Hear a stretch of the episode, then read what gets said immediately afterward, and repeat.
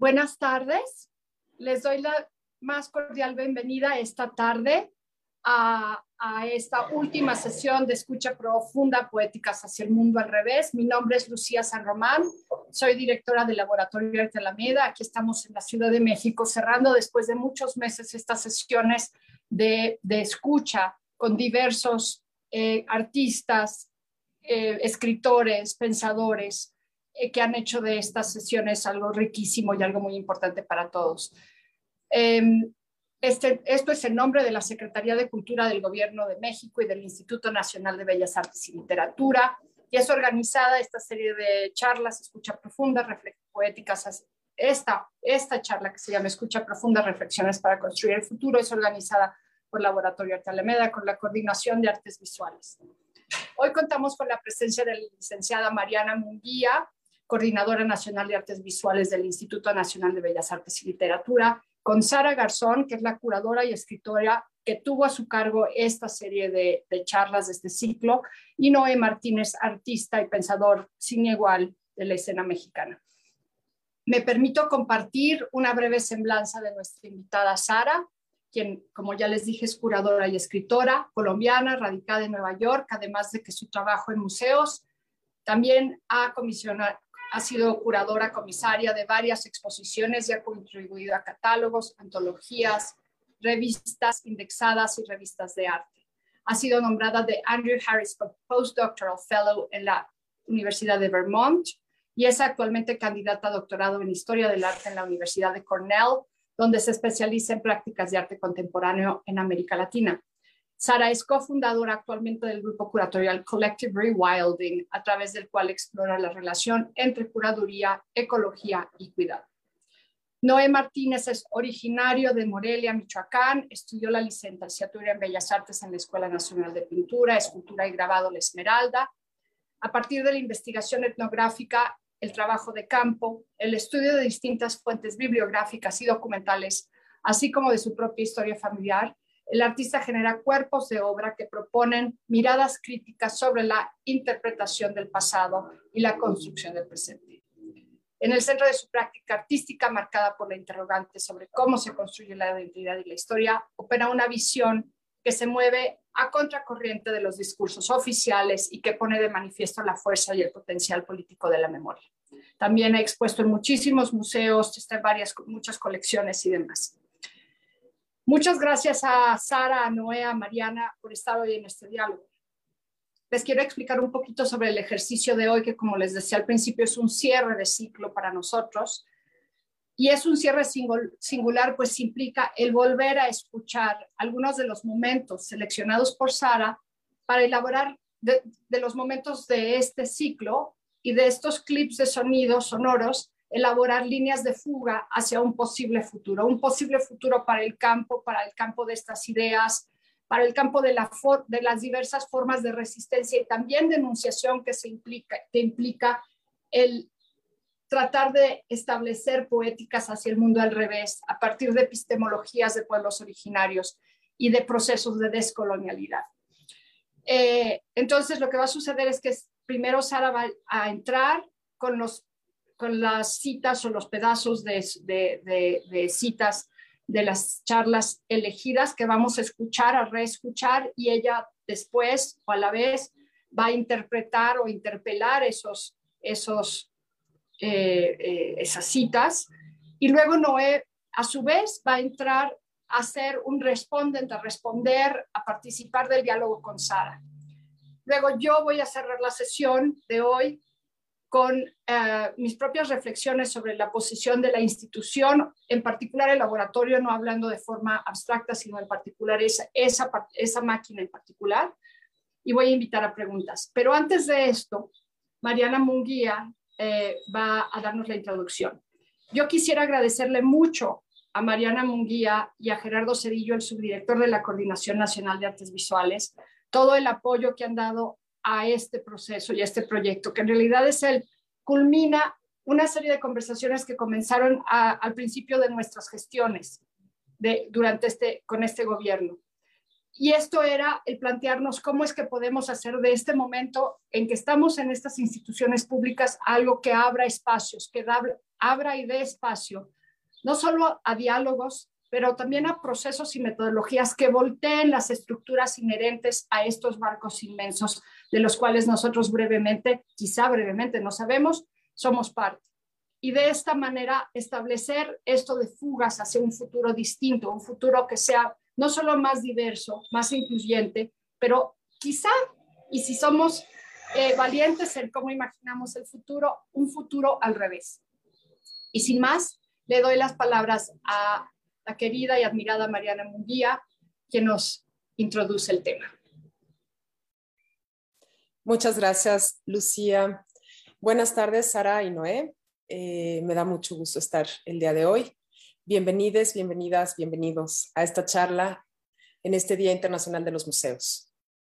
Escucha Profunda, como lo comentó Lucía, comenzó como un proyecto que impulsó el Laboratorio Alameda bajo la conducción de Lucía San Román y que en una primera etapa dio como resultado la exposición Escucha Profunda, Prácticas hacia el Mundo al Revés, que espero que todos hayan tenido la oportunidad de verla y que tuvo lugar en el laboratorio en 2021 y hasta inicios de este año, de 2022.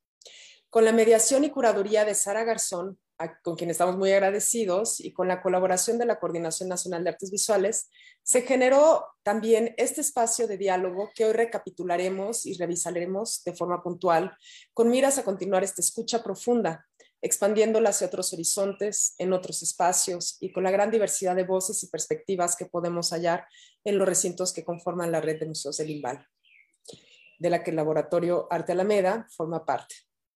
Este proyecto desde su inicio se situó no solo dentro de los valores y ejes transversales que son fundamentales para el IMBAL, como son la diversidad, la igualdad, la inclusión, la memoria y el diálogo con las comunidades artísticas, entre otros, sino que era necesario también abordar la complejidad de la construcción de nuestros valores y procesos en una conversación pública para cuestionar nuestras propias estructuras.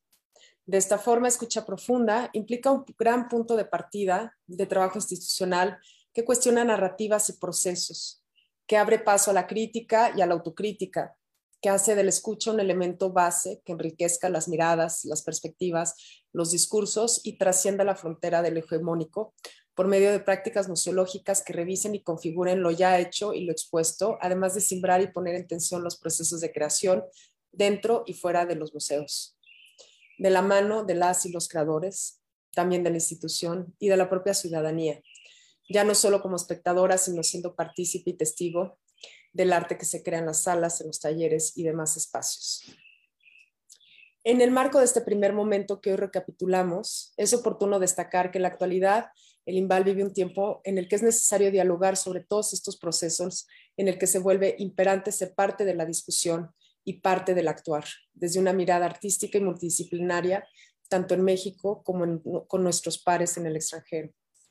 Esto ha sido notorio también en la red de museos del IMBAL por medio de las exposiciones, intervenciones, activaciones, residencias, colaboraciones interinstitucionales y, por supuesto, mediante la labor educativa de mediación y desde una perspectiva también multidisciplinaria.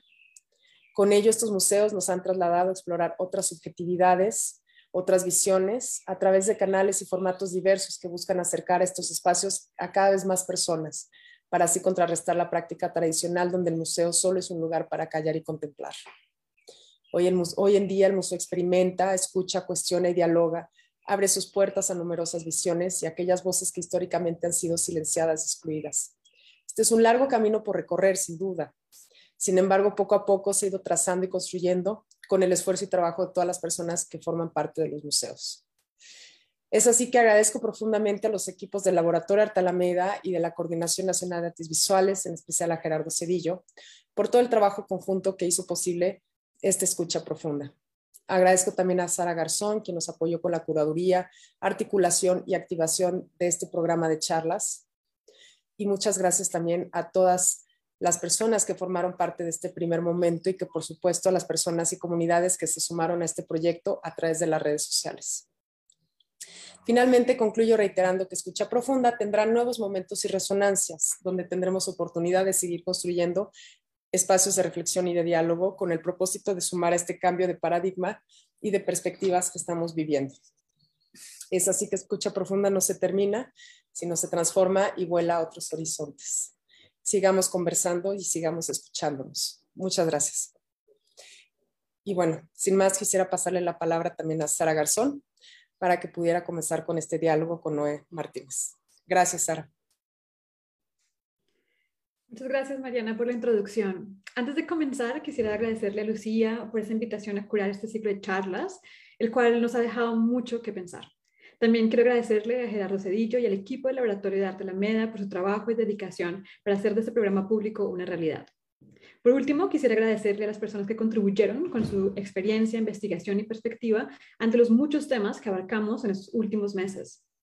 Para mí ha sido un verdadero honor poder colaborar con ustedes en este ejercicio para pensar cómo transformar nuestras prácticas curatoriales, artísticas e institucionales hacia lo que hemos denominado aquí indigenizar el museo.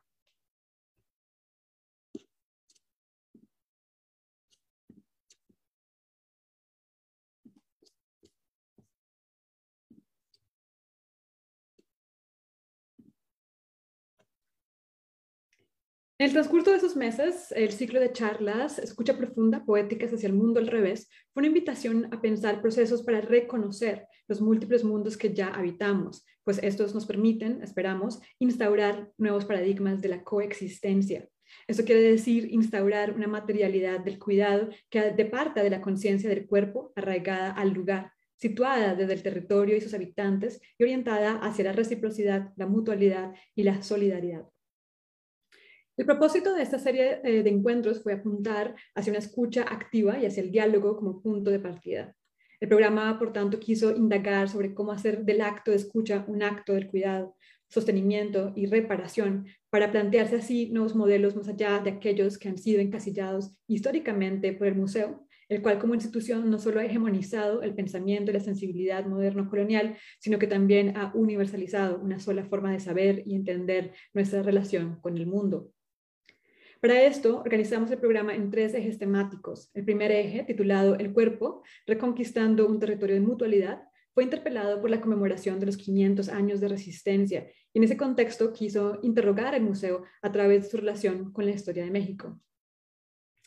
Para gestionar esta reflexión, eh, propusimos el museo como un lugar de contranarrativas, por esto, el ciclo inició con una intervención del historiador Federico Navarrete, quien a través de sus dos proyectos, Noticonquista y la exposición que culminó también este año, Pintar el lienzo de Tlaxcala, nos ayuda a considerar cómo ya se vienen gestionando eh, una contrahistoria de la conquista. Una que más allá de proponer una negación o rechazo a los hechos de 1521, invocó la idea de multivocalidad, donde la incorporación de múltiples perspectivas, diálogos y ejercicios colectivos de hacer memoria proporcionaron espacios y encuentros donde varios sectores de la población, incluyendo claramente participantes de las comunidades originarias, se sumaran a las varias formas de, que existen hoy de relacionarnos con el pasado. Esto dejó entrevisto como el pasado no es solo uno y mucho menos es uno que ha pasado. Al contrario, el pasado yace latente en el presente el pasado se invoca, se activa y es un agente transformador de nuestras identidades contemporáneas. Para esto quisiera invocar a Federico y reescuchar un poco lo que él nos contó. Pero en realidad la historia, pues la que escribimos los historiadores y la historia que nos importa a todos, tiene que ver con intenciones, tiene que ver con, con valoraciones, tiene que ver con, con muchas cosas que, que, van más allá de los hechos físicos, ¿no? Tiene que ver con ideas, tiene que ver con, con ideales y también tiene que ver con prejuicios, condenas, eh, juicios. Entonces, lo que buscábamos, este, justamente con esto, era, eh, Noticonquista era mostrar la pluralidad de interpretaciones contemporáneas como un eco de la, de la pluralidad de interpretaciones que tuvo la conquista en el, mismo momento. ¿no? Mientras la conquista sucedía, Hernán Cortés y los españoles construyeron una interpretación de la conquista que es la que les convenía y pues es la que ellos podían entender según su, su propio bagaje cultural y la que les convenía, ¿no? Nosotros los conquistadores llegamos y a nombre del rey sometimos a estos indios y los indios nos obedecen y bla, bla, bla. Y al mismo tiempo los mesoamericanos construyeron otras interpretaciones de la conquista que tenían que ver con su propio bagaje cultural y con sus propias eh, necesidades y este, intereses. Y esas esas ya existían en el momento mismo de la conquista, de manera que lo que llamamos conquista en realidad es una, no es una realidad, sino son una suma de realidades que, se, eran vistas de maneras diferentes por cada uno de los actores que participan. en la conquista. Por eso es imposible hacer un relato histórico único de la conquista. Y entonces, pues justamente, pues lo que buscábamos nosotros era reflejar eso desde el presente, con la pluralidad de interpretaciones que tenemos desde el presente. Y también que quedara claro que los autores del presente también estamos atravesados por nuestros bagajes culturales, por nuestros intereses, por nuestras perspectivas subjetivas. ¿no? Entonces, que no somos dueños de una verdad que supere la subjetividad del pasado, sino que son, en todo caso, subjetividades en diálogo. Em, con esta gran introducción a la multivocalidad y las múltiples eh, narrativas de la historia y relaciones con el pasado que podemos plantear, eh, invitamos al artista Naomi de Congallardo, a Yursil y a Lucas Avendaño a proporcionar epistemologías femeninas y feministas perdón, y queer basadas en el cuerpo como un territorio de la memoria que nos llevaron a problematizar la ideología del blanco mestizo y el legado heteropatriarcal y heteronormativo a través del cual se recuenta la historia, especialmente la historia de la conquista. Ante el silencio del archivo y las pocas aproximaciones que existen desde lo femenino y lo queer, es que acudimos en este ciclo de charlas a la urgencia de abrir nuevas relaciones con el pasado desde el cuerpo. Una relación situada y arraigada que nos permitiera hablar de los cuerpos conquistados, pero también de los cuerpos en resistencia y su lucha interseccional. Con el artista Rincón Gallardo, por ejemplo, propusimos ver la traición como la única forma de generar una nueva relación con la historia. Naomi es, una artista interesada en la creación de contramundos o mundos alternos en el sur global, específicamente en México. En su charla, Naomi abordó las demandas de mujeres racializadas por la autodeterminación de sus territorios y de sus territorios corpóreos frente a la historia del extractivismo y la dominación. A través de ese lente queer, su obra potencializó la fantasía, los sueños y las subjetividades no heteronormativas, con Gallardo utilizó además la ficción especulativa para crear fábulas basadas en cosmologías mesoamericanas y feminismos decoloniales que constantemente eh, tuvieron el objetivo de traicionar narrativas históricas lineales y por tanto la cronología de la dominación. Escuchemos a Naomi.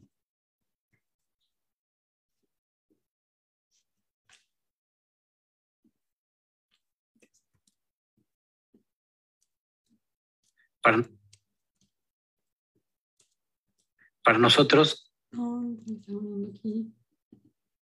para,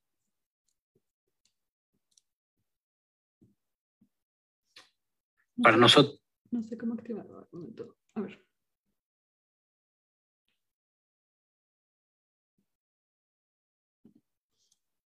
Para nosotros.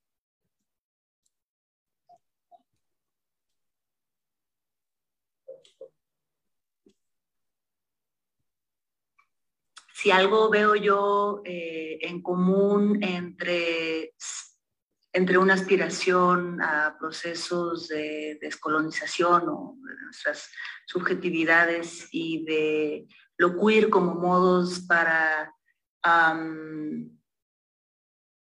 para desmontar, para retar, para desafiar, para desestabilizar eh, ciertos órdenes normativos heteropatriarcales, si algo veo en común es eh, la posibilidad de abrazar muchas formas de entender nuestra vida en, y, en relación con la temporalidad, con, los, las diferentes temporalidades no lineales. Esa es una. Otra es eh, el tratar de hacer o el, el, entendimiento de esta idea de, de, de, lo pluriversal y de la coexistencia. En un mundo, como dicen los zapatistas, un mundo donde quepan muchos, muchos mundos. Eh, y en esos mundos, múltiples formas de relacionarse con los otros, de ocupar el tiempo y el espacio, de habitar el día y la noche, muchas maneras de amar, relacionarse con los otros, conectarse desde diferentes partes del cuerpo, relacionarse con los otros, no solo los otros humanos, sino los otros, los otros, eh, las otras formas de vida y, y la imprevisibilidad abrazar también la imprevisibilidad. Entonces yo creo que ahí eh, lo queer y lo descolonial tienen un punto, eh, porque no necesariamente estas dos cosas se relacionan. De hecho, creo que entran en fricción y en conflicto, pero yo encuentro estas posibilidades de que, de que generen, de que se interanimen sus demandas. Y bueno, y lo queer centra también eh, el deseo, este, este, esta necesidad o esta pulsión de estar estarse conectando. Lo queer genera relaciones. proponiéndonos ya una forma de ver eh, las múltiples temporalidades que se centran en, esta, en este esfuerzo por contar eh, múltiples historias, estas charlas dieron eh, lugar a nuestro segundo ciclo, el cual titulamos Arte, Tecnología, Tiempo Ancestral, un paradigma no occidental. Este constituyó una oportunidad para investigar la intersección entre conocimientos ancestrales, tecnologías indígenas y nuevos paradigmas del tiempo. Este eje comenzó con una presentación por Orlando Vázquez, quien a través de su último libro, Vistas de la Modernidad, estableció una crítica al tiempo lineal y moderno, permitiéndonos entender otras formas de generar y distribuir conocimientos para apreciar e incluso generar otros paradigmas relacionales que no estén secuestrados por el mundo de la representación, la objetualización del mundo o el generar otra edad. Más precisamente, Vázquez eh, hizo llamado, un llamado final, a darle final a la contemporaneidad, pues este es un régimen de la hora, el cual continuó hegemonizando la lógica de un solo mundo, un solo tiempo, una sola forma de saber, estar y existir, que es occidental. Pero sí, escuchemos a Rolando.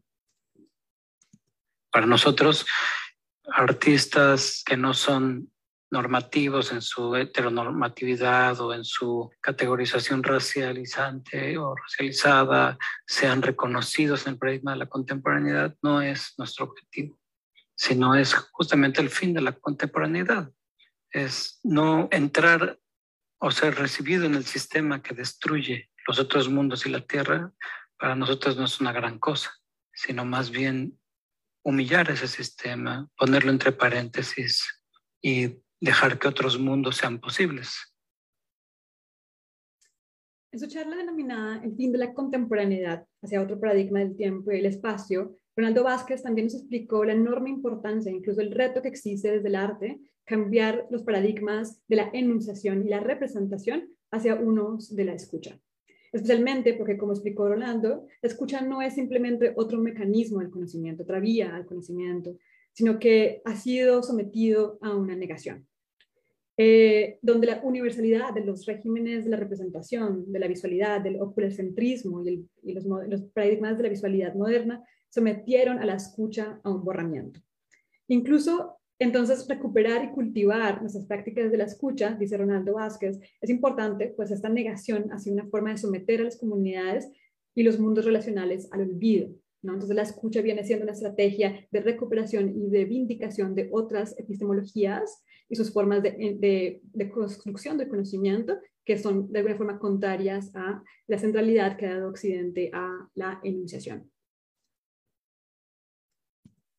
Sería este el cambio de paradigma que yo preferiría, como bien dijiste, Sara, eh, el cambio de orientación, la reorientación, y cómo la crítica a la contemporaneidad y la tesis de colonial anuncia un profundo cambio de orientación para las artes, pero no solo para las artes, para el sujeto, para la subjetivación, para lo social, para el ser y el estar en el mundo, hacia el estar en el mundo, hacia el hacer mundo, hacia el estar tierra.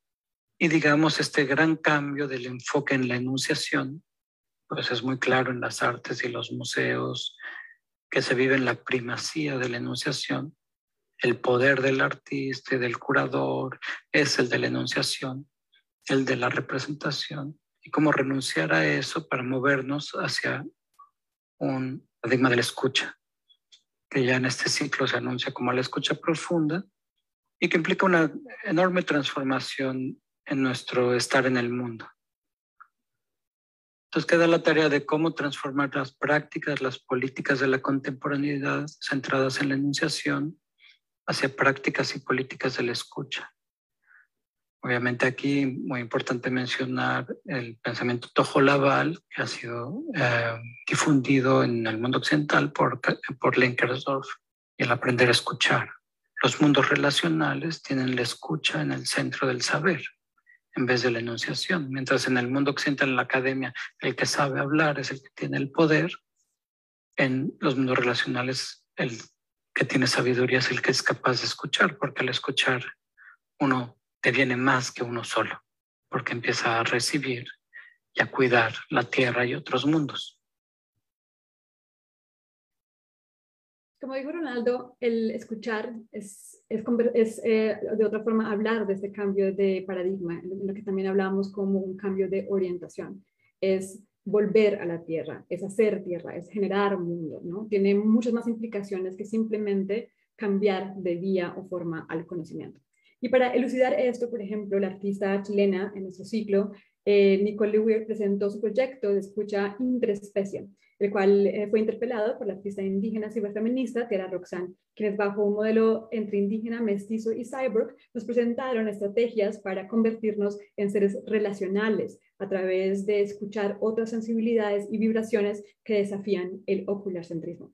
Asimismo, invitamos al cineasta y ensayista Cezal del Mar Méndez, a la historia del arte historiadora del arte chilena Natalia Arcos y el fotógrafo y académico Francisco de Parras para hablar sobre una visualidad zapatista, la cual tiene como punto de partida la labranza la tierra y la colectividad. Entre los tres, los ponentes continuaron problematizando la noción de la representación, la enunciación y la escucha, pero lo hicieron desde la reivindicación de la imagen y los mecanismos de la autorrepresentación eh, por las comunidades originarias en México. Eh, para dar un poco a entender qué se dio en esta charla, eh, escuchemos a Francisco de Parras. Para mí hay una constante que resuena, que es el arte en vinculación a la política, ¿no? Este, para mí no solo el proceso estético, sino el arte como proceso creativo en sí mismo es indisoluble de la política, ¿no? Nada más que en algunos casos, ¿no? Como podemos ver los primeros ejemplos que nos mostró Delmar, pues a lo mejor responden a estas políticas que en algún momento yo hablaba de que eran asimilacionistas, aculturizantes, mestizocráticas, hispanofílicas incluso, ¿no?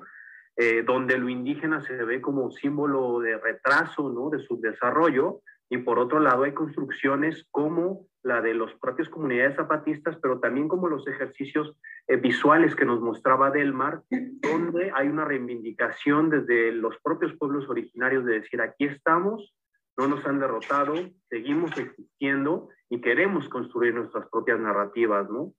Entonces, un poco en ese sentido, este, por ejemplo, a mí me gustaría preguntarle a Delmar, eh, ¿cómo, ¿cómo, ha sido su propio proceso creativo en el hecho eh, de tener que romper con la mirada colonial de sus propias producciones y no en el caso de, ¿cómo formularlo? No, no, en el hecho de decir que las producciones que haces tú del mar sean coloniales, sino de tú como ser celtal utilizar dispositivos coloniales como las cámaras para crear, pero romper justo con esa con esa condición y utilizar los dispositivos para visibilizar otros, otros discursos y otras ópticas, ¿no? En ese sentido también creo que se conecta con la exposición de Natalia para que nos diera como algunas otras pistas de qué otras narrativas, qué otros mundos, qué políticas prefigurativas, qué horizontes de futuro se están construyendo desde, desde otros posicionamientos incluso ontológicos, ¿no? En términos ontológicos, uno es el arte que se hace como herramienta para colonizar, para inferiorizar y para negar la otredad, y otro es el posicionamiento ontológico y del ser, de políticas para la vida, para la pluralidad y para lo que decía Delmar, que es muy importante, la importancia del diálogo, ¿no? Retomando nuevamente la idea del diálogo y de la posibilidad de una autorrepresentación eh, que contestara una historia de la dominación, eh, Natalia respondió, eh, después de Delmar, hablando sobre la visualidad de un tiempo y una realidad chapaneca, eh, donde la temporalidad y la negación de esas cronologías de la dominación ante otras formas de relacionarnos con la liberación indígena, la resistencia y la posibilidad de nuevos horizontes, o ya han dado desde hace varias décadas varios horizontes que se abren una vez desarticulamos la hegemonía del mundo moderno colonial. Entonces escuchemos brevemente a Natalia. Eh, y todo este universo de, digamos, dispositivos de arte que moviliza una pedagogía sobre el movimiento, se articula sobre eh, tiempos narrativos que tienen que ver con el pasado en esta condición de feudalismo prácticamente que tenía a, la mayor parte de la población todavía viviendo en condiciones eh, prácticamente de esclavitud. El presente que tiene que ver con la construcción y defensa de la autonomía, territorial y un futuro que ya se comienza a vislumbrar con ciertas iniciativas muy puntuales de los zapatistas que tiene que ver con llevar este, este universo, eh, este, este proceso de emancipación y resistencia a otros territorios del mundo. Entonces, em,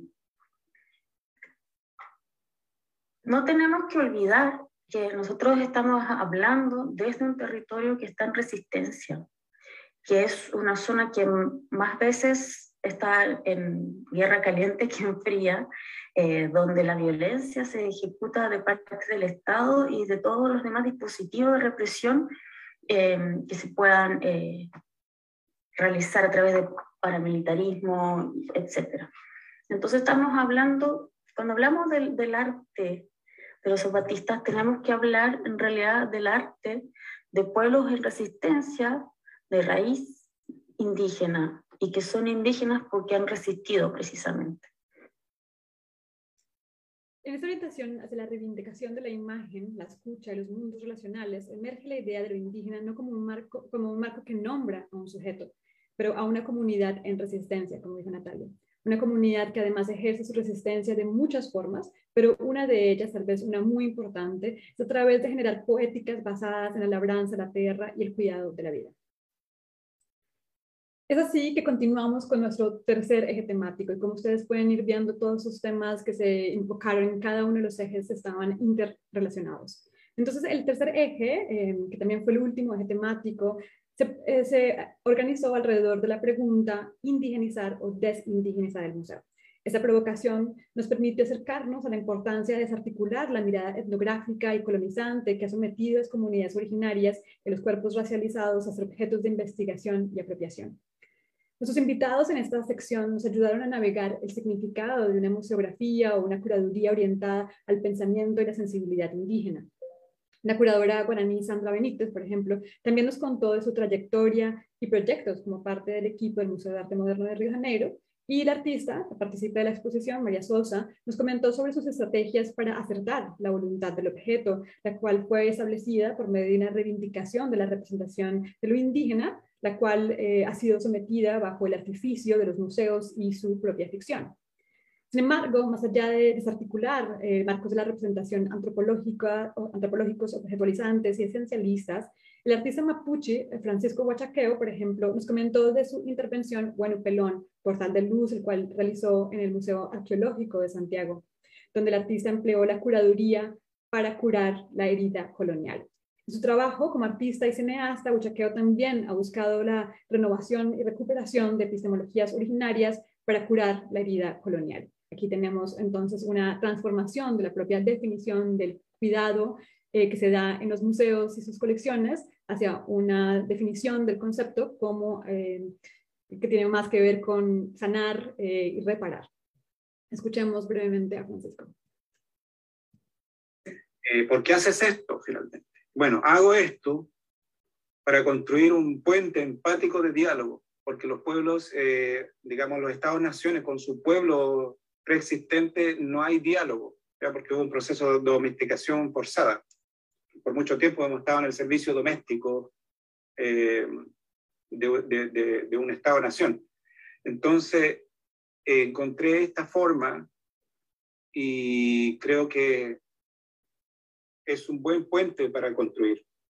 ¿ya? Los mundos indígenas siempre van a querer dialogar antes que la guerra. ¿ya? Eh, aprendimos la lengua, su religiosidad, todo. ¿ya? No somos ineptos interculturales, somos, eh, sabemos eh, adoptar lo bueno de, otro, de otra cultura. La pregunta es, ¿por qué el otro no cruza el puente? ¿Por qué? Yo todavía no, no me respondo. Pero yo construyo este puente para construir diálogo y hablar, dialogar hasta que duela, ¿ya? Ese, es el llamado que yo hago. Yo uso el arte contemporáneo como mecanismo para ese diálogo. Eh, eso, eso es lo que te podría decir. Y ahí yo creo que podríamos encontrar una medicina. Por ejemplo... Regresando al diálogo y a la escucha, dice Francisco Chaqueo, nos acercamos a una definición de la curaduría como una práctica de la sanación, del cuidado y de la reparación, la cual se da, como dice él, a través de escuchar hasta que nos duela. Es así que desde el compartir de saberes, de la escucha entre especies, la escucha profunda, la relacionalidad y la resistencia, que nuestros invitados en el ciclo de charlas coincidieron en la importancia de dar lugar a múltiples historias, múltiples tiempos y múltiples espacios. Esas son encarnaciones de la memoria que se comparten por medio de nuestra vulnerabilidad colectiva. Como decía la curadora Maori Pau Watkins, esa reorientación es entonces una materialidad del cuidado, la cual implica aprender a evitar la incomodidad y la inconmensurabilidad de esos mundos que coinciden en el museo y sus múltiples memorias. Con esto de final, hasta breve, ese breve resumen de las muchas cosas que se dijeron y se compartieron durante ese ciclo de charlas, pero quisiera ahora darle la bienvenida a Noé para pronto que nos ofrezca su perspectiva, sus comentarios acerca de, de esta presentación o del ciclo de charlas.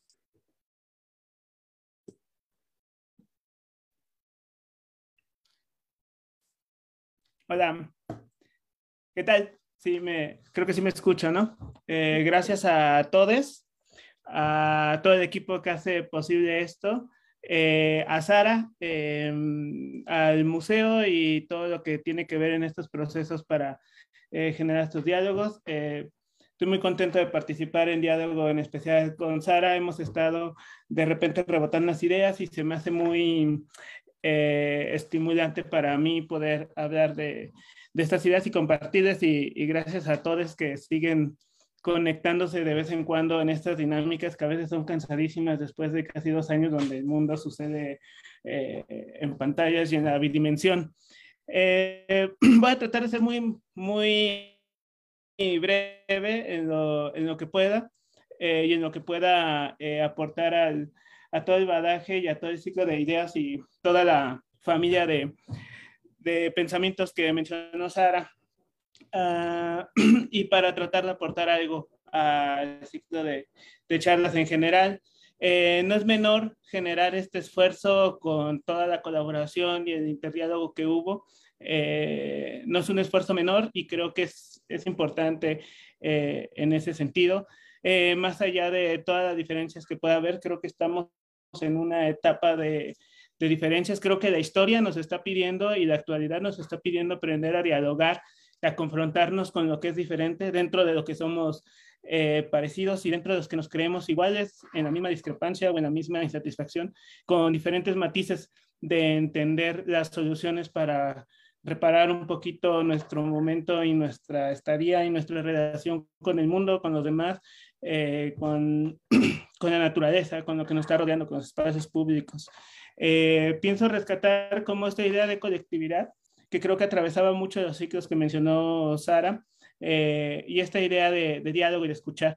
En primer lugar, quiero apelar a mi propio cuerpo, a mi corporalidad, a mi cuerpo, eh, para entenderme a mí mismo como una materia que está siendo un archivo de mis ancestros, un archivo de, un montón de capas de, de, historia. Voy a pegar a mi corporalidad como un archivo, creo, para poder entender este badaje de ideas, entender mi presente y entender eh, este pasado, este presente como un ciclo y como un movimiento que no tiene muchas fronteras. Para bien y para mal, creo que se puede navegar a través del mismo cuerpo para llegar a momentos de una historia ancestral bastante llena de conocimiento que no está perdido, que solo está a veces dormido, que está como la Ciudad de México, la que pisamos todos los días, porque abajo hay otra ciudad y también está dormida, pero también se siente y se vibra en los pies. Nos comemos a los ancestros cada vez que caminamos por esta ciudad, creo. Y creo que más allá de buscar imágenes poéticas es concientizar eh, estas historias en nuestro cuerpo y saber que están ahí presentes, ¿no?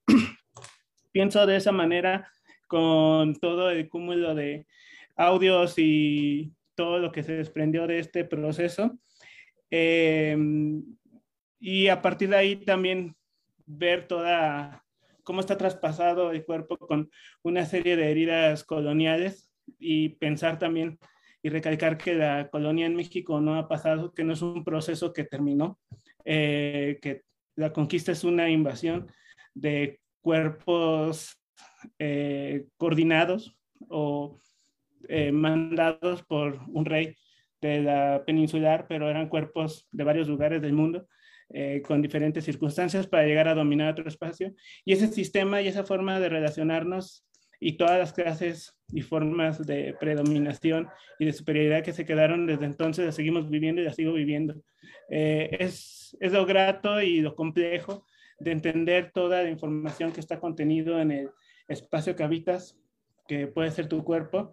También reconozco eh, dentro de estos procesos como todo el badaje ancestral que tengo de mis antepasados esclavos, de que heredo todo un trauma de esclavitud de los primeros siglos de, de la época colonial en México. Eh, reconozco la historia de un pueblo que fue traficado y que fue eh, exterminado a través de barcos negreros en el Caribe y también la continuidad que tiene eso y de cómo mi cultura sigue siendo explotada y sigue siendo discriminada, ¿no? Eso no es menor y es un proceso que habrá que replantear y aprender a conectar eh, poco a poco, ¿no? No por mencionarlo y enunciarlo, te quitas de encima 500 años o más, ¿no? Em, en ese sentido, eh, creo que muchas de las personas con las que convivo, con las que comparto mi forma de pensar y mi forma de crear como artista, eh, terminamos siendo una generación que estamos aprendiendo a relacionarnos con nuestra historia, con nuestra cultura, con nuestros idiomas, con la forma de sentir, pensar el mundo, con la forma de crear y de entendernos dentro de esta sociedad occidental. Eh, creo que hay una generación que estamos justo más antes de pensar en, en estos rescates de lenguas o rescates de cultura o entendernos como difusión o divulgación de momentos de nuestra historia, creo que más bien estamos aprendiendo a, rescatar una empatía con nosotros mismos y a rescatar eh, parte de lo que somos, pero desde una introspección. Y creo que lo más loable es pensarnos como eh, agentes que estamos aprendiendo a volvernos a relacionar con un momento de historia que fuimos, que somos y que vamos a seguir siendo y que eso tiene mucho que ver con todo un tema de representación, pero que también decanta en un tema de relacionarnos, de ocupar espacios, de entender los derechos que tenemos, derechos culturales, derechos de espacios públicos y derechos pues, muy básicos laborales, ¿no?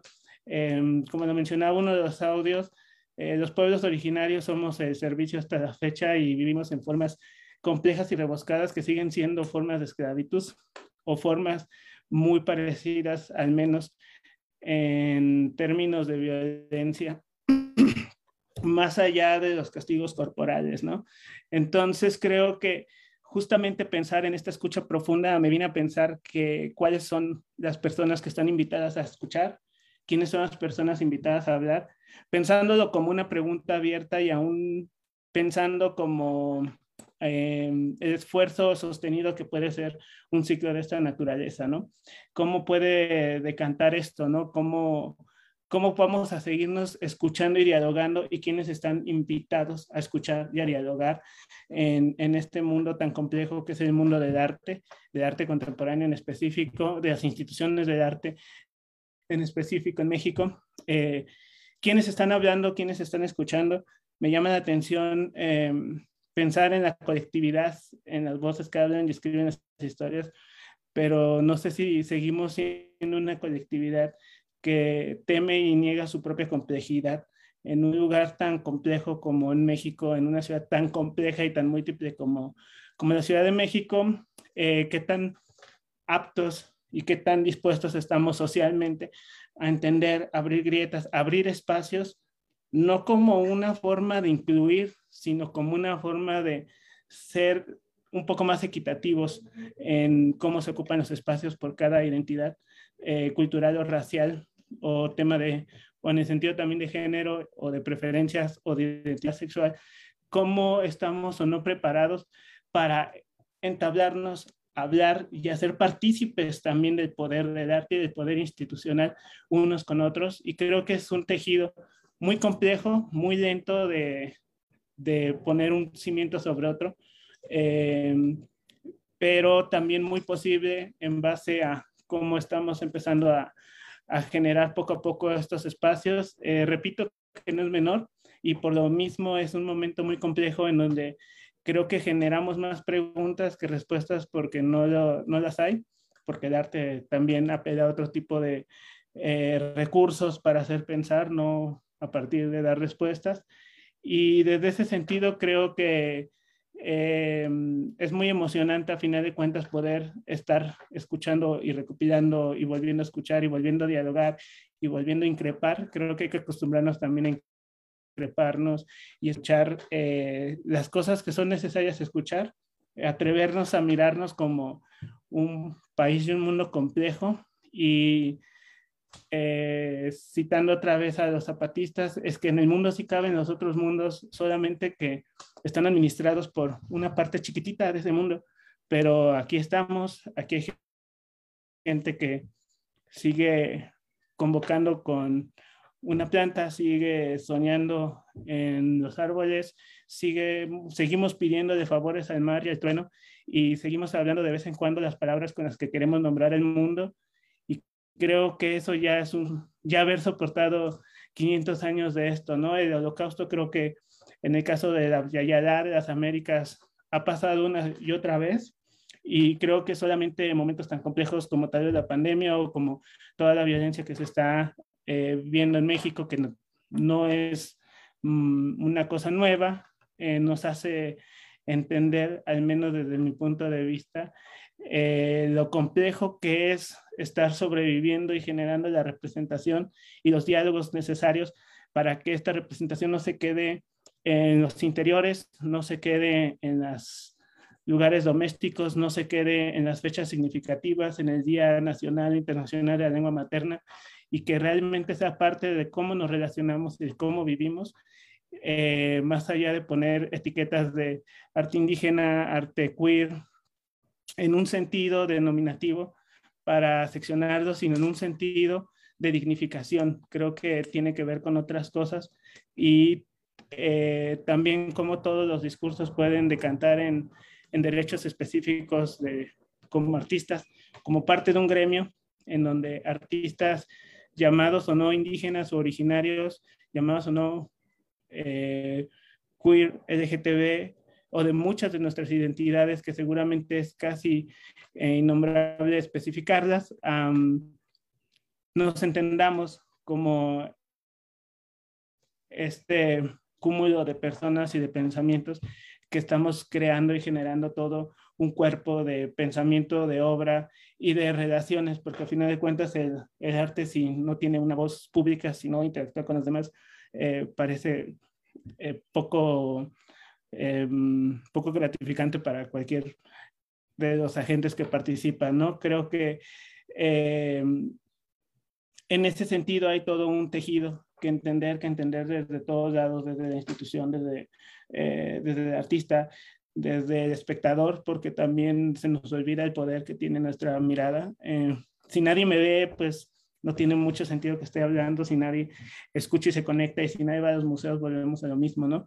Entonces también el espectador y todo el tejido que tenemos social, las instituciones, curadores, creadores, eh, galerías el mundo comercial de arte. Entonces, parte de un tejido bien complejo y, y bien significativo y que es una columna social eh, cuantitativa más allá de lo puro subjetivo o simbólico que pueda parecer.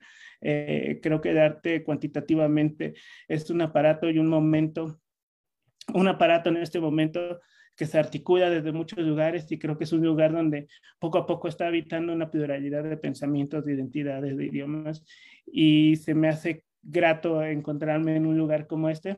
Eh, se me hace también significativo el esfuerzo que, que ha hecho en particular Sara por hacer todo este recuento, todos estos encuentros de personas hablando de diferentes lugares y me siento contento de, de compartir con ella este cierre de esfuerzo que es creo que por lo que entiendo va a seguir creciendo de alguna u otra manera. Eh, muchas gracias, Sara, muchas gracias a todos los involucrados en el, en el ciclo de escucha profunda, a los artistas de la exposición que tuve la oportunidad de ver y de vivir un poco del proceso. Em, pues muy gracias eh, y espero que haya podido aportar algo a este momento eh, significativo para ustedes.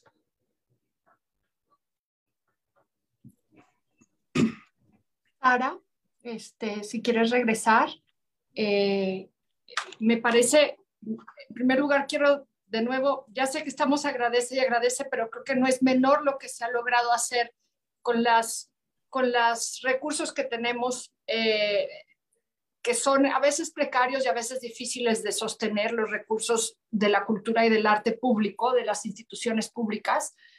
Entonces, yo en verdad estoy realmente muy agradecida con, con Sara, contigo, Noé, con los artistas, con las pensadoras, porque me parece que em, estamos trazando una serie de posibilidades que parten de activar estos mundos relacionales que Rolando está anotando en su ponencia.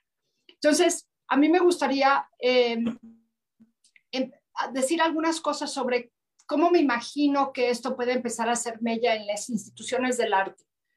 Eh, y me gustaría comenzar y luego abrir a preguntas y a un diálogo que si también Mariana que sigue con nosotros quiere integrarse sería muy interesante. Porque al fin y al cabo, eh, yo planteo mi trabajo como gestora institucional, como directora del laboratorio en este momento, como una serie de posibilidades de dar el espacio a otras narrativas, no denunciar. Es decir, ¿cómo hacemos que las instituciones que sí están expuestas a ser vulnerables de diversas formas trabajen no desde la noción de poder, sino desde la noción de ser vulnerables, flexibles, que se dejen atravesar por las necesidades y circunstancias, no solamente de claramente los coleccionistas y estos, estos personajes o entes o organizaciones que imaginamos que están en, en una situación de enunciación, que están dueños del mundo, por así decirlo, sino de toda la pluralidad de la que estamos hablando en esta serie de diálogos. Ah, ¿Cómo hacemos que las instituciones del arte de verdad no intenten liderar, sino permanezcan callados y escuchen, que den espacio, que sean definidos y no definan, que sean honestos sobre las diversas impotencias y diversas limitantes, que seamos honestos sobre las diversas impotencias y limitantes que nos constituyen y que solamente solventamos a partir de la labor de los trabajadores adentro de las instituciones y de gentes como ustedes, de las y los artistas, de las y los pensadores, de las y los curadores. Entonces, ser que esta sea una oportunidad para que las tecnologías institucionales y organizacionales se planteen desde la fragilidad y desde la honestidad.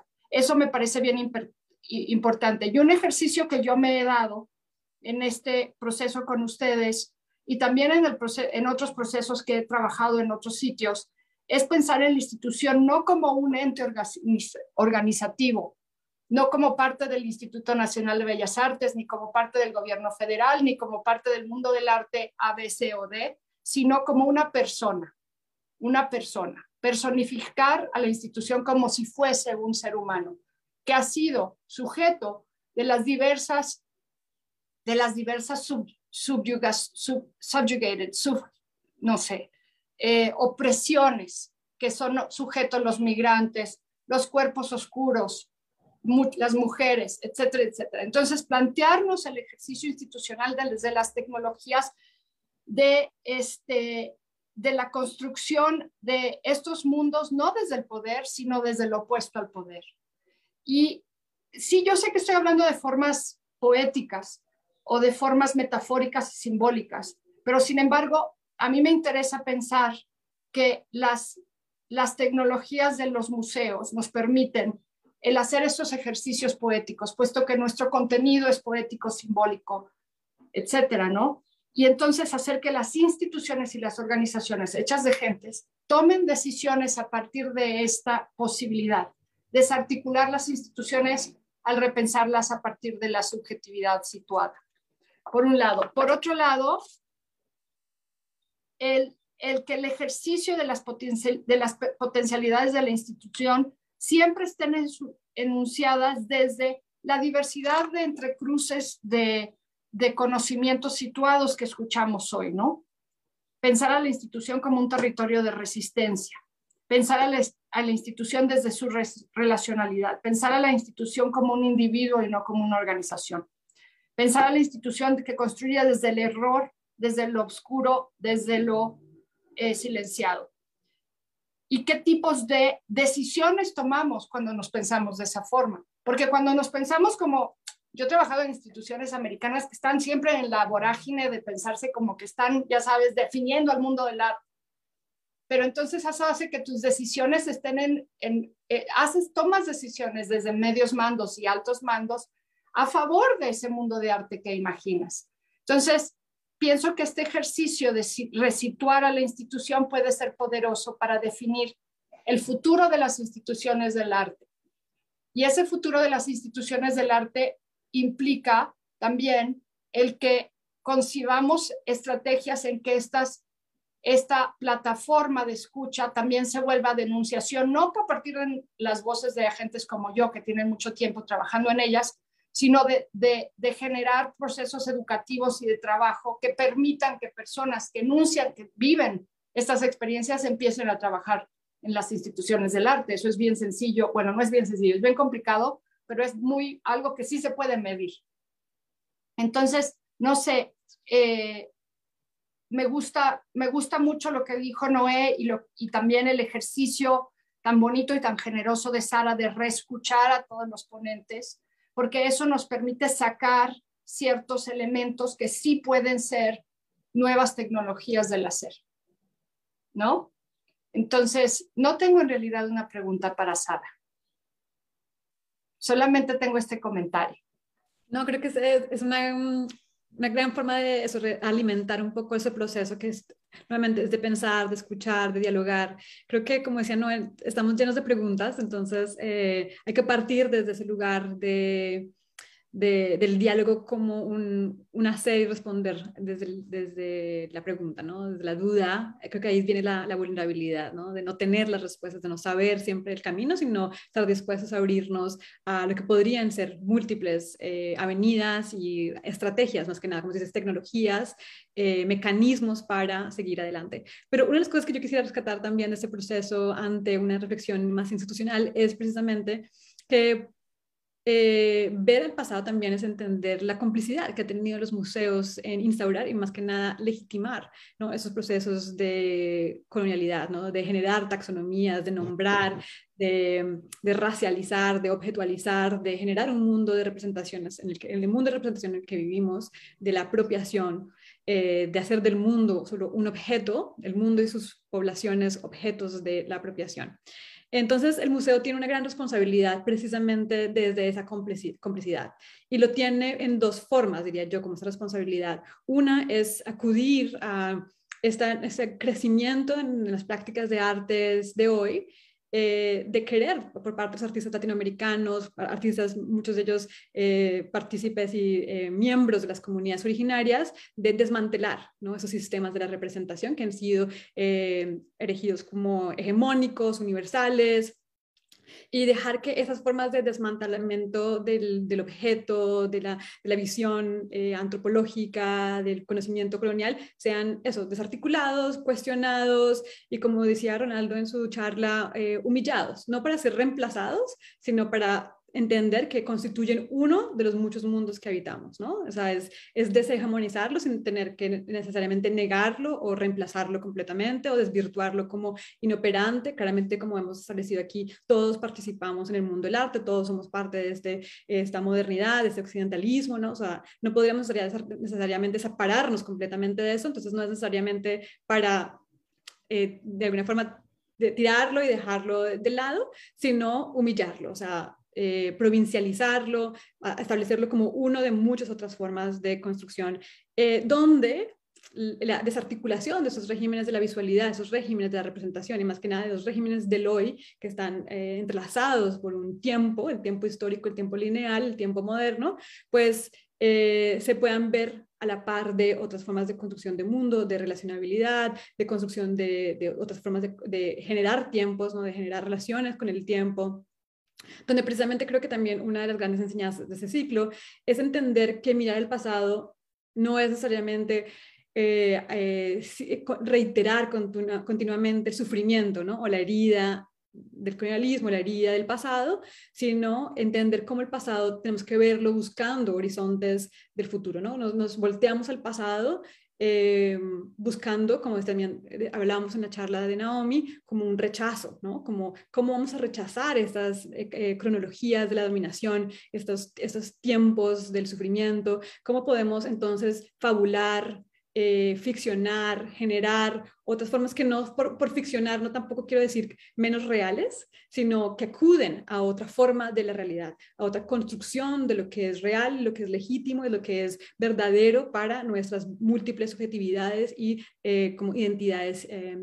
Eh, interseccionales, ¿no? Entonces es una cuestión, por, creo que aquí la pregunta también es por la imagen, ¿no? O sea, la imagen, el arte, la obra, se han vuelto la pugna ¿no? de, de, nuestro, como de nuestro conocimiento. El conocimiento está ahí en esa imagen, está como capturado y secuestrado. Entonces creo que son ejercicios, en estos ejercicios que vemos en el arte contemporáneo, eh, por desmantelar ¿no? esas grandes tradiciones de la representación, es por restaurar, ¿no? por humillar y por reivindicar otras formas de la autorrepresentación, que es lo que también hablaba del Mar y Natalia en, en, sus charlas, ¿no? O sea, eh, ¿por qué el cine chapaneco, ¿no? ¿Por qué acudir a esas tecnologías que en el pasado han sido utilizadas para objetualizar? Pues también se pueden apropiar para generar otro sentido de un tiempo histórico, otro sentido de, del ser y del estar. Entonces creo que ahí, como decía Noé, hay que encarar la complejidad. No, son, no, son, no, no hay simples soluciones, el problema claramente es uno de muchísimas complejidad, es histórico,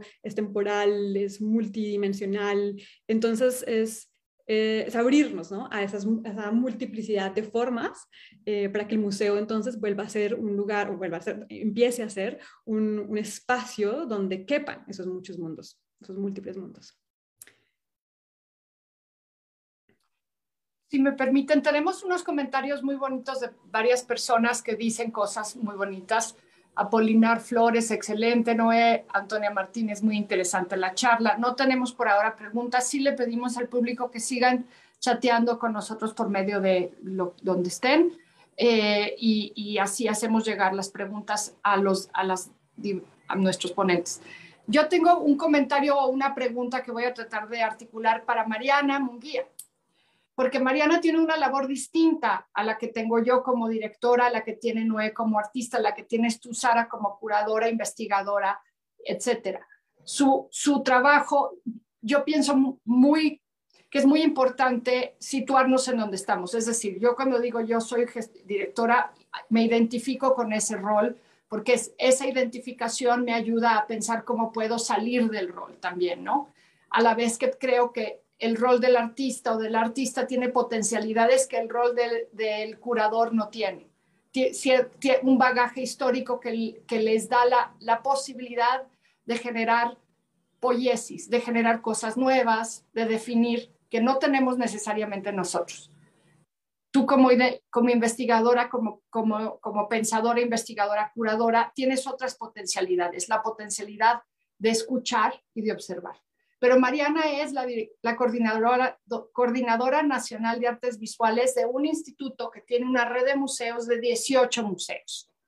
Entonces, por un lado, puede sentirse como una, una figura que, que coordina las actividades a través de, de procesos complejos de 18 museos nacionales, que es muy importante para México haber tenido y seguir teniendo estos museos nacionales es una red muy poderosa, muy importante, particularmente en esa enunciación de la que tú haces, de lo que tú dices, de en esa enunciación, ese deseo de desmantelar sistemas de representación. Entonces, Mariana, dime, ¿cómo planteas tú tu trabajo en relación a este desmantelamiento? Porque es muy, es muy complejo, es muy complejo.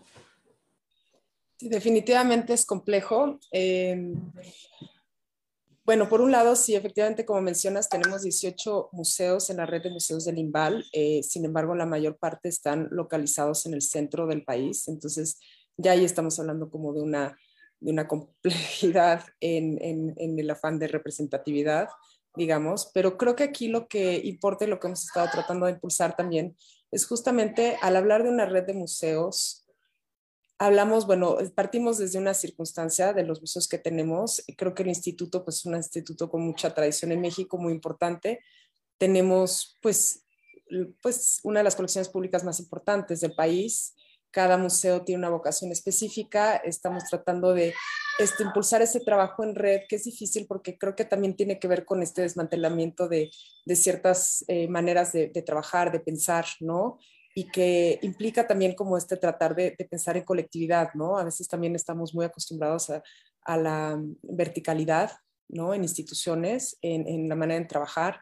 Y eso es algo que eh, es, es, difícil, ¿no? E, incluso muchas veces con, con, ustedes, no me dejarás mentir, Lucía, eh, tratar como de, de, de, fomentar otras prácticas de intercambio entre nosotros, ¿no? Como parte de una institución, pero una institución que tiene una responsabilidad pública, pero que también responde justamente a, eh, pues, al, respeto de los derechos culturales en primer lugar, de todos y todos y todes. Entonces, este, tenemos que abordar y ser muy sensibles a la, complejidad del momento, este, responder, ¿no? A veces me acuerdo mucho de, del libro de Italo Calvino, de las seis propuestas para el próximo milenio, la necesidad de tener como esta flexibilidad, esta velocidad, esta, sobre todo esta, esta digamos que tú hablas de la vulnerabilidad o de la... Eh, y creo que sí es importante, ¿no? O sea, saber que no podemos eh, necesariamente asumir que estamos eh, haciendo una representación, porque precisamente hay que preguntarnos acerca de esta representación que estamos, este, que, de la que se trata, de la que la verdad las personas a veces están eh, asumiendo que tenemos que dar, ¿no? Y a lo mejor es también preguntarle a los mismos públicos por qué piensan eso, ¿no? Y de qué estamos hablando, ¿no? Y este, más bien, justamente creo que lo que estamos haciendo contigo y por lo cual estamos muy contentos con Escucha Profunda era precisamente, pues, hacer entender la necesidad de la escucha y de pasar, digamos, este centro de poder, o sea, el poder está en la escucha. El poder no está en la institución per se. O sea, entre más nos abramos al diálogo, a la escucha y al tratar de como resituar todas estas prácticas y todos estos centros, ¿no? No asumirlos como centros, sino desplazarlos como hacia la periferia, en donde pones más bien a la persona, al artista o a la, ¿no? en estos centros, en estos centros que se convierten como también en un, en un punto focal de, de observación, ¿no? En donde desde diferentes perspectivas puedes analizarlo y esto tiene consecuencias en la manera en que podemos incluso trabajar y construir y seguir construyendo una institución, porque las instituciones se construyen por personas, por equipos de trabajo y las estamos todo el tiempo construyendo y todo el tiempo tiene que ser una institución que se adapta y que, y que vea un futuro, pero sobre todo tiene que responder al presente y a, la, a, las, pues sí, a ese pasado no resuelto, como decía Noé, ¿no? Este, vaya, digamos que aquí yo justamente pongo en discusión pues estos dos ejes, ¿no? El tiempo y el espacio, ¿no? En cómo se sitúa en exposición una institución, perdón, el tiempo y el espacio, ¿no? También te pones a cuestionar acerca de esta linealidad, esta linealidad, este pensamiento lineal, ¿no? Que no, pues no es real. Entonces, bueno, es complejo, digamos, entre, entre responder o seguir cuestionándonos teniendo estas, estas eh, digamos, este pensamiento, estas cuestiones, eh, pues sí, digamos, de pensamiento y cómo lo traducimos a la práctica. Pero creo que es algo que justamente estamos apuntando más hacia la importancia de la construcción de procesos y de procesos que estamos todo el tiempo construyendo en conjunto y reconstruyendo y dándonos cuenta que pues, a lo mejor no, no era por ahí y tenemos que rectificar el camino. Ciertamente. Y me acuerdo, por ejemplo, bueno, nosotros ahorita no te voy a hacer unas preguntas respecto a nuestra, a nuestra experiencia que tuvimos en, en eh, Artes de los Pueblos de México, Disrupciones Indígenas, pero mientras también anotar, hoy tuve la, la bonita experiencia de ir al MUNAL, al Museo Nacional, donde hay, y termina esta exposición el 29 de mayo, se llama Constelaciones de la Memoria Relatos y Relatos de la Conquista, que es excelente exposición y la recomiendo mucho. Y hay objetos que no se van a ver de esta forma y juntos, yo creo que nunca más. Entonces, sí, le recomiendo y es parte de este ejercicio del instituto de hacer a través de la red de museos, de cuestionar y desmantelar el sistema de representación del que habla Sara.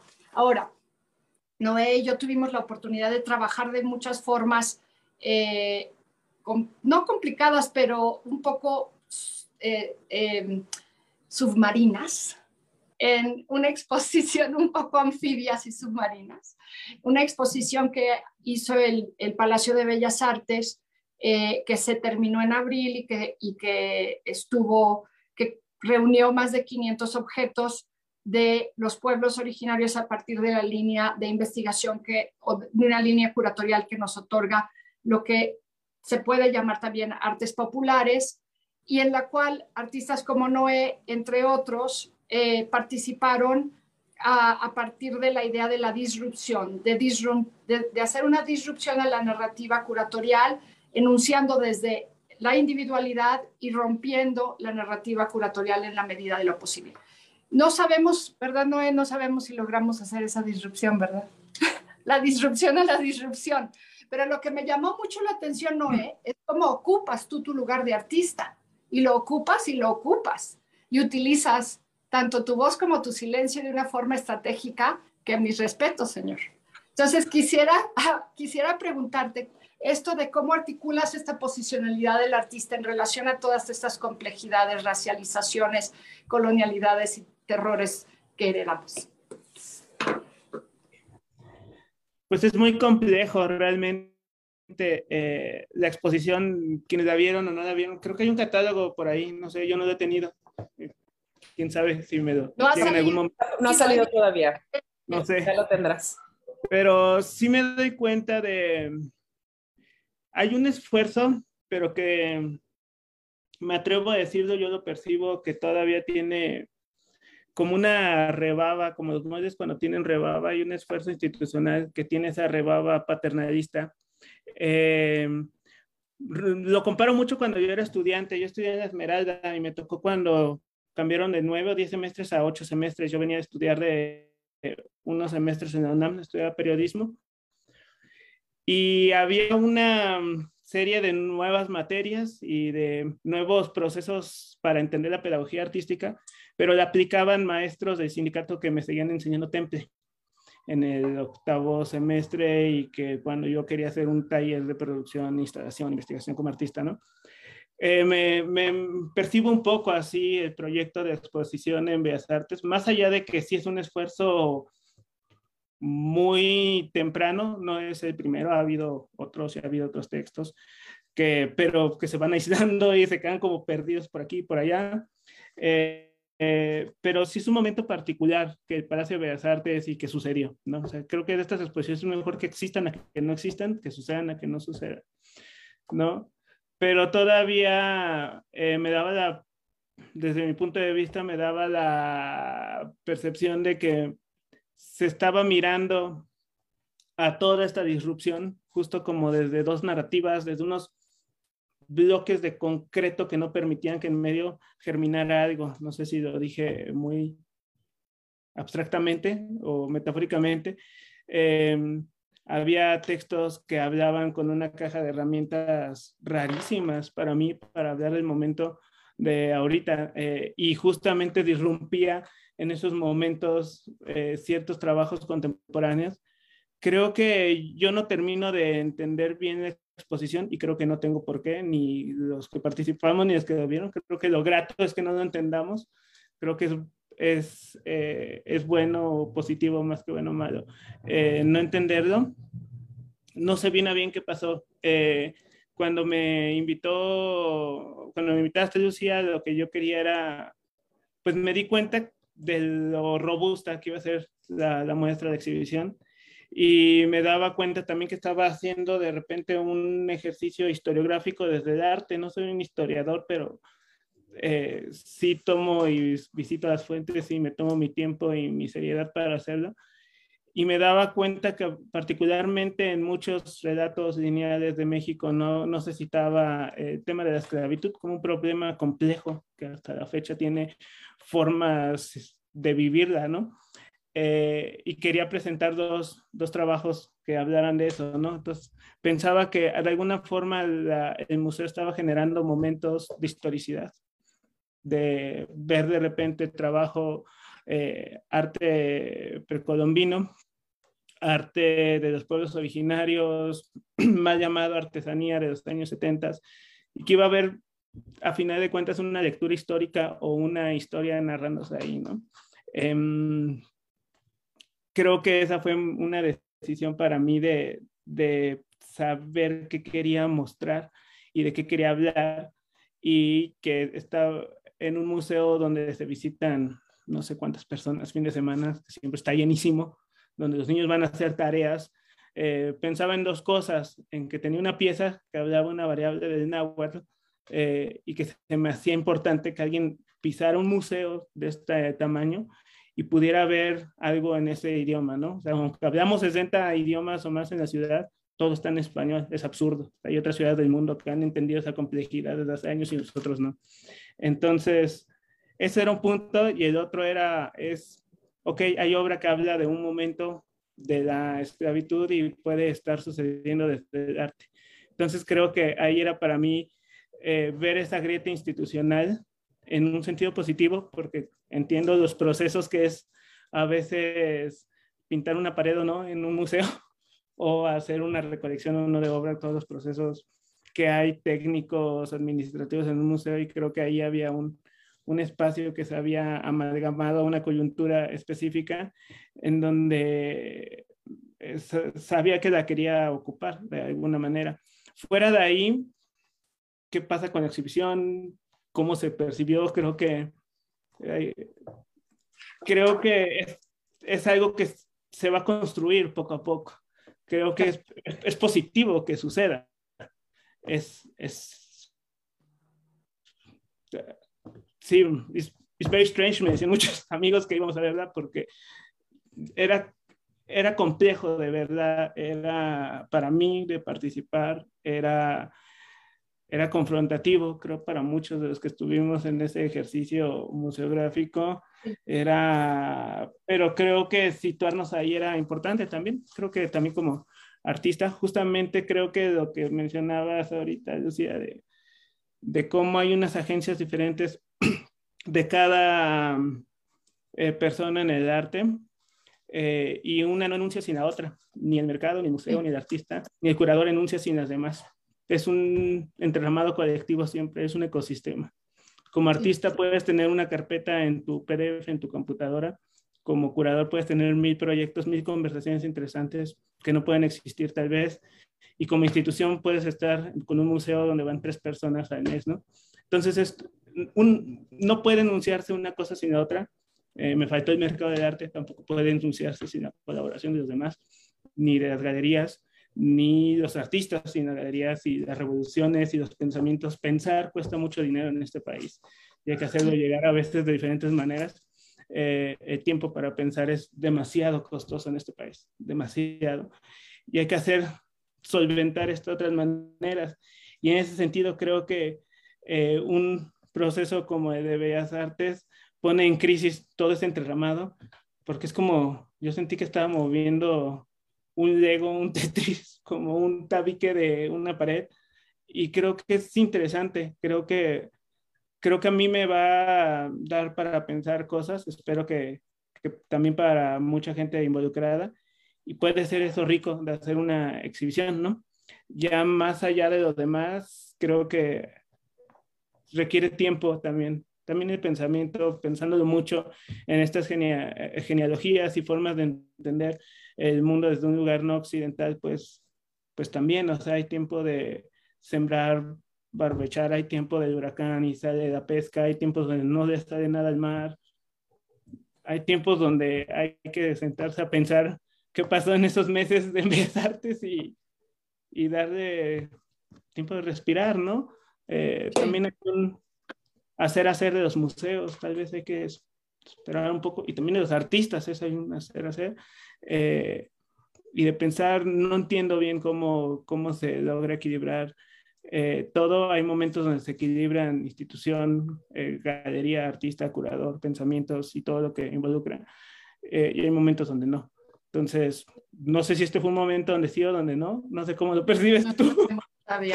Pues, Sí, todos estos ejercicios a mí me recuerdan esta cosa que dice el colectivo Ultra Red, que son increíbles, que dice que hay que partir de habitar la contradicción. Y en un proyecto como ese, un proyecto canónico, que esa es una diferencia muy significativa. El Palacio de Bellas Artes es una máquina canónica. El, Laboratorio Arte Alameda es una máquina de, de experimentación. Eso nos hace más flexibles a nosotros y nos da ciertas potencialidades, pero menos impacto, digamos, historiográfico. Entonces, creo que yo por lo menos participé de ese proyecto totalmente consciente de la necesidad de evitar esa contradicción y de no estar, no tener susto del error, porque del error, es decir, este no es un, este no es un proceso histórico que se va a resolver de, sin pasar por muchos errores. Y entonces me gustaría preguntarle a Sara Garzón, que acaba de defender su doctorado en Vermont o en Cornell, ya no supe, la multipremiada y brillante Sara Garzón, que es el futuro de nuestros ámbitos de la gestión cultural desde su manera tan especial y brillante de ver estos temas. ¿Qué tipo de institución debemos de ser? No solo el laboratorio y el instituto, pero qué, cómo tú como alguien que está comenzando a trabajar para estas instituciones y ahorita de forma de freelance, pero seguramente estás buscando chamba en algún museo, eh, ¿qué, ¿qué tipo de institución esperas generar? Ya sé que te estoy invitando a la especulación abierta, pero no importa.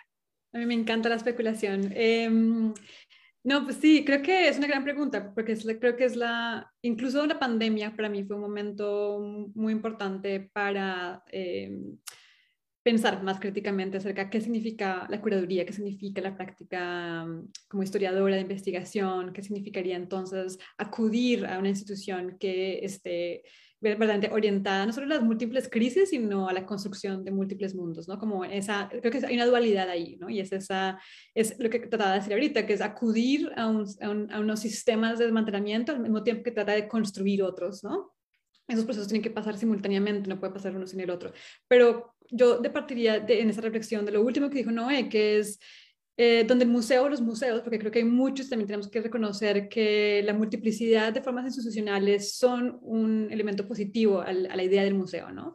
Hay museos que son canonizantes, que son canónicos, que son de colecciones, que tienen unos retos muy diferentes a museos regionales, a museos eh, eh, comunitarios, que tienen unas urgencias y unas aproximaciones a los públicos y a las narrativas diferentes. Entonces, Primero, entender esa mm, eh, multiplicidad de formas de institucionar, ¿no? Y hacer y crear y estar para las comunidades, para la sociedad como instituciones educativas, pero instituciones que ahora se dejen permear precisamente por algo más allá de la obra de arte. Creo que también, creo que en lo que decía Ronaldo es un poco dar este fin, ¿no? A un régimen de la construcción, y tú también lo decías, eh, Lucía, este afán de la innovación, de lo nuevo, eh, o sea, de, alguna forma el paradigma de cambiar la orientación hacia el cuidado, hacia el mantenimiento, hacia la reparación, es cambiar ¿no? en lo que el mundo del arte ha hecho tan eh, central que ha sido el futuro y la innovación a través de la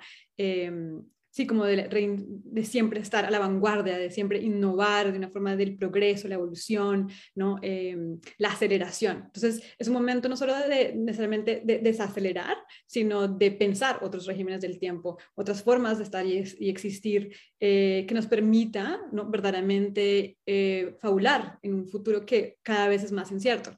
Entonces, para mí es, creo que es, es poner a la institución y como ya lo hemos establecido, la institución somos nosotros, ¿no? Ponernos a nosotros en función de crear mundo, de crear futuro, de potencializar el, formas de coexistencia multiespecie, interseccionales, em, donde verdaderamente podamos florecer. Entonces, eh, claramente, nuevamente, en, la abstracción completa, pero lo que vimos en este programa público creo que fue eso, Em, ya testimonios, ¿no? Eh, prácticas como la de Buchaqueo, la de Sandra Benítez, la de Pablo La Fuente, muchos que ya han estado hace mucho tiempo de alguna forma eh, enunciando y experimentando y ejerciendo esos experimentos en sus museos. Entonces, creo que sería un museo permeable y abierto a, eh, la, escucha, al entendimiento y la a la memoria, ¿no? al, reconocimiento de los hechos históricos, no como solo históricos en términos de eh, eh, eh, como políticas o eventos geopolíticos en el tiempo, sino históricos porque son más allá de una temporalidad de los 500 años, estoy hablando de tiempos geológicos, por ejemplo, ¿no? donde podríamos, hay la escucha multiespecie venía siendo muy importante, donde podíamos hacer, generar formas de relacionarnos no solo con la imagen y la representación en los términos del mundo del arte, sino la forma de las plantas en crear mundos, de, ser, de crear los mundos que ya eh, vivimos, ¿no? de relacionarnos con más allá de lo humano, la ancestralidad, ¿no? la espiritualidad, la memoria, siendo, creo que son lugares de gran potencialidad para pensar las instituciones museales como lugares de eh, reexistencia. Para mí sería como un lugar importante. Miren, tenemos una pregunta para, para Noé muy específica y tenemos un aplauso de Ivonne Venegas que dice qué linda plática. La pregunta es de José Ademar en Facebook y dice, Noé, como artista lo he visto en varios ámbitos, uno de ellos es como documentalista, cineasta, donde he visto su trabajo. ¿Cómo conserva Noé su argumento artístico en varios lenguajes del arte?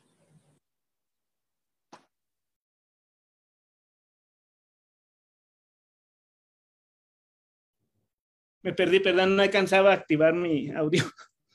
Em, creo que a final de cuentas el medio viene siendo eh, pertinente más o menos según un contexto.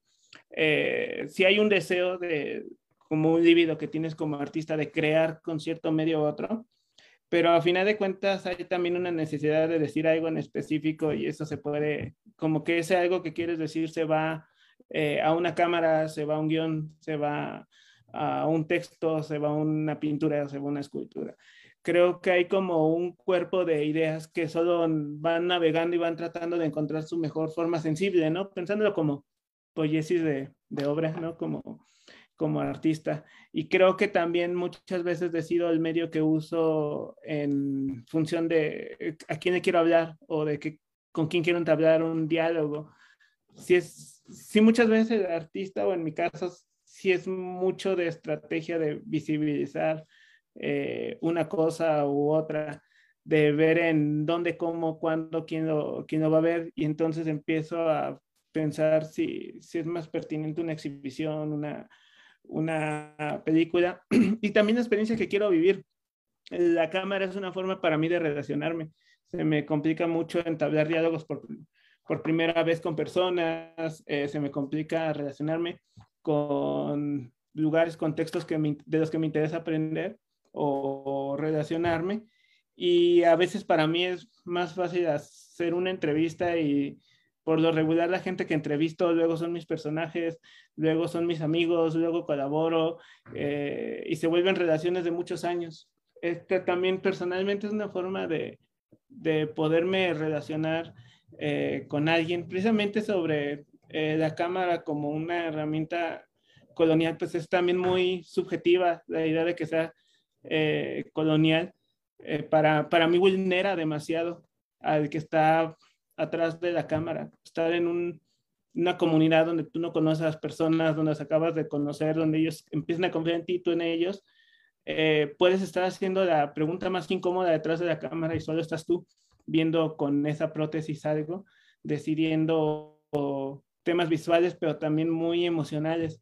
Eh, cuando veo mi material hay momentos donde la cámara es una radiografía de qué estoy sintiendo o pensando y es muy vulnerable tener una, una cámara en tus manos. Y, y, también es un mecanismo de generación de memoria dependiendo, incluso en el cine etnográfico, cómo, cómo fue, eh, todo mi imaginario es muy deudor del trabajo de Yester Spen y Claude Spen, que son dos etnógrafos que estuvieron franceses en la Huasteca de los años 30, 40 hasta los 70, haciendo y haciendo y haciendo cine. Ellos hicieron cine antes que Jan Rush, el editor de Jan Rush fue su editor primero. Esto pasó en San Luis Potosí, muy cerca de las comunidades donde está mi familia. Y de alguna forma, cuando yo veo los archivos de ellos, termina teniendo un cuerpo de imagen muchas de las historias que me platicaron a mí.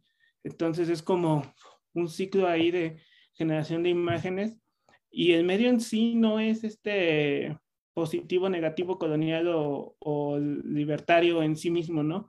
Eh, me voy a traer como esas ideas a una punta que hizo Lucía sobre si la institución está vulnerable o no puede ser vulnerable a un lugar de poder o no poder.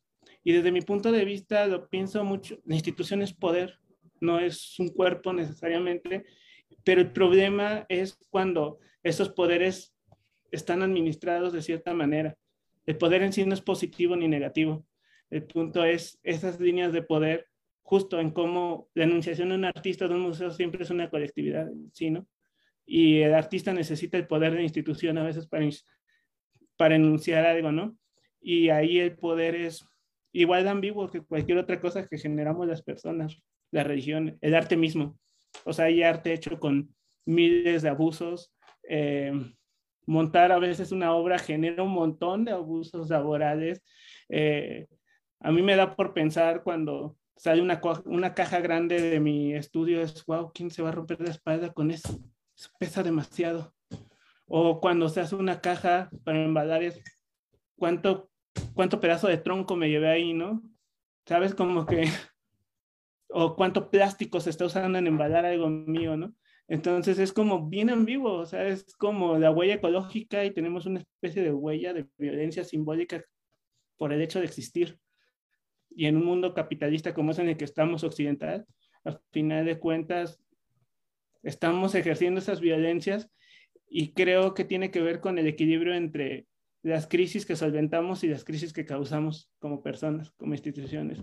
Y en el mejor de los casos ese, ese equilibrio puede ser logrado y en el peor de los casos pues nos damos de topes todas las veces que sea necesario. Cierto.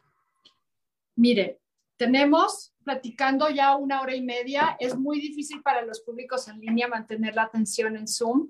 Eh, no sé si quieran decir algo más, Sara, Mariana, ya como cierre. Ah, y, de esta forma yo no hago los cierres, este cierre.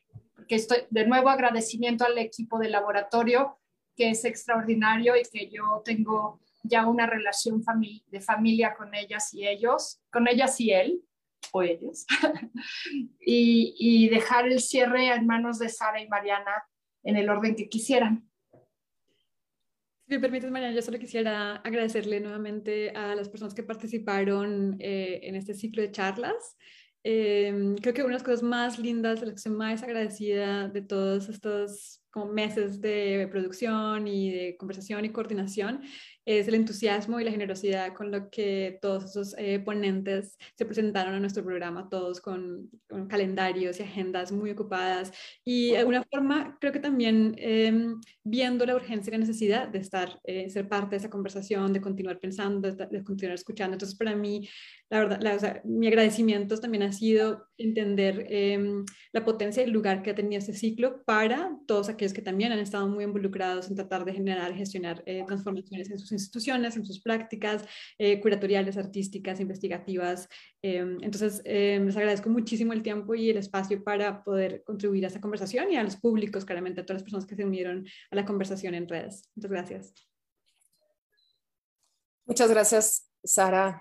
Noé, Lucía, pues no me, gracias por el honor de, del cierre, eh, no me queda más que nuevamente agradecer a todos, pero en especial a ustedes y a todos los participantes en Escucha Profunda, así como los equipos que hicieron posible este, este espacio de escucha y que esperamos que sea el principio de, un programa más, eh, bueno, no esperamos, será el principio de un programa que continuará y eh, pues a nombre del Instituto Nacional de Bellas Artes y Literatura, realmente muchas gracias. Esperemos que estos esfuerzos que hacemos desde los museos, desde los equipos, no solo de reflexión, sino también estas exposiciones, como mencionaba Lucía, eh, bueno, pues sean del interés de todos y que pues efectivamente estemos tratando como de abonar a esta, pues, a abordar esta complejidad, digámoslo así.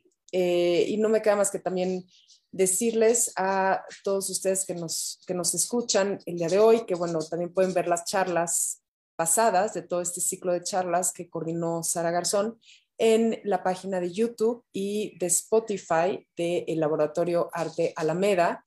Em, bueno, los, las ligas creo que las pueden encontrar en, en, la página de Facebook del Laboratorio Arte Alameda, así como a partir de este viernes en la página web del Laboratorio Arte Alameda. Y pues nada, muchas gracias a todos y buenas noches.